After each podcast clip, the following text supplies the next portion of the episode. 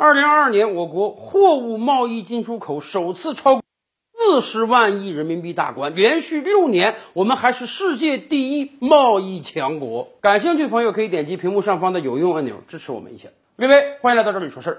去年十一月份、十二月份，我国出口贸易遭受到了一定的困扰啊。那个时候，有的媒体甚至说，十一月份我国出口断崖式下跌，下跌了有百分之四十那么多。有没有这么多呢？哎，根据海关方面的数据，确实十一月份、十二月份我国出口都有了两位数的下降，但是没有百分之四十那么夸张。而且根据海关方面最新的数据啊，二零二二年全年。我国的外贸数据还是很喜人的。二零二二年，我国货物进出口贸易首次超过了四十万亿人民币大关，达到了四十二万亿人民币以上。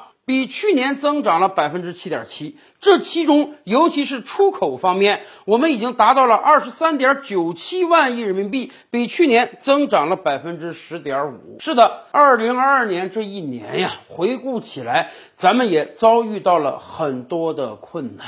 很多城市因为疫情屡次的封城，到了十二月份，我们又适时调整了防疫政策。当然，刚刚过去的一整个月，有大量的人阳过阳康，在阳的过程中，很多人是感到非常痛苦的，自然也上不了班，无法进行生产。所以，去年十一月份、十二月份我们出口的下降，这是有原因的，而且我们相信这样一个出口的低谷。会迅速的过去，为什么？此前的节目我们跟大家分析过，二零二二年全球经济都是一片混乱啊。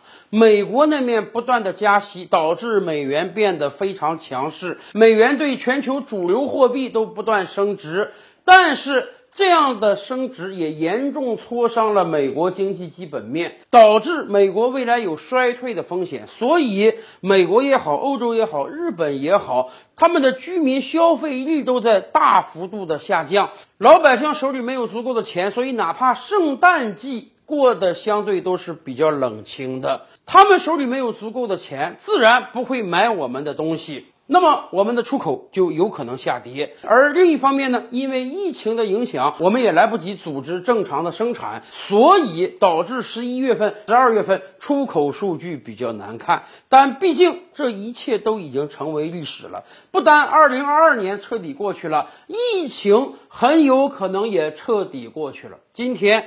大多数老百姓已经阳过阳康了，我们已经可以放下包袱，轻装上阵了。所以，全球很多经济学家都非常看好二零二三年中国的经济。有人甚至说，我国二零二三年经济能有两位数以上的成长。更多的人期盼着，在中国经济迅速恢复元气的带领之下，全球经济走出衰退的阴霾。所以，我们看到二零。二三年虽然刚刚到来，也就半个多月，然而人民币强势升值，半个月的时间，人民币对美元就升了接近百分之四啊！一下子我们又到了六点七时代，甚至有人说，说不准今年我们就会回归到六点二时代，甚至五时代。是的，我们以前就讲过，一国本币的汇率，归根结底还是要看。这个国家的经济基本面，二零二二年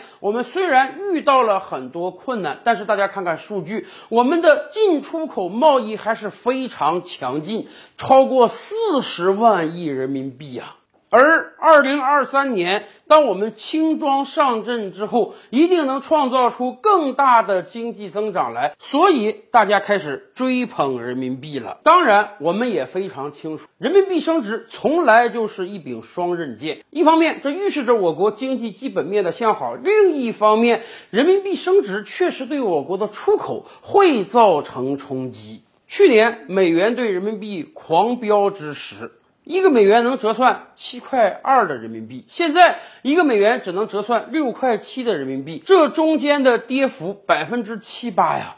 可是我国对美贸易当然是用美元结算的，换句话讲，相当于美国普通老百姓在购买中国物资的时候，哎，涨价了百分之八到百分之十，这有可能伤及我们的出口。当然。这也是考验我们出口企业的时候。我们能不能让我们的产品质量更加好？哪怕汇率因素也不会减少订单。而另一方面，我们也深切地认识到了，拉动中国经济成长的三驾马车是投资、出口和消费。过去这几年，我们出口一直飞速上涨，哪怕在特朗普加关税的状态之下，中美双边贸易总额也屡创新高。但是我们今天。更要注重内需市场了。我们有着十四亿人口，人口总数是美国的几倍之多。可是由于我们还不够富足，所以社会零售品销售总额上，我们总量还是要略低于美国的。如果二零二三年我们能拿出非常多的经济刺激手段来，像有的经济学家说的那样，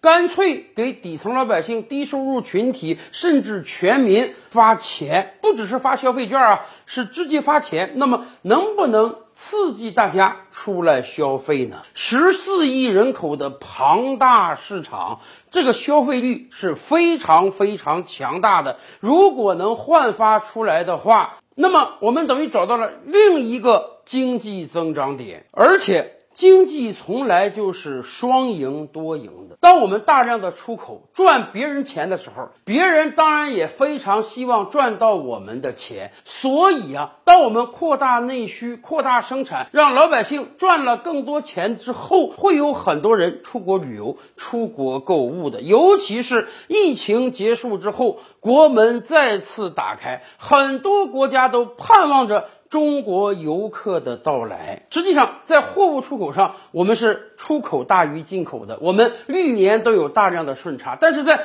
旅游层面，在出境方面，很显然这些年来出境的中国游客远远大于入境的外国游客。从某种意义上讲，这也是我们在跟人家追求双赢嘛。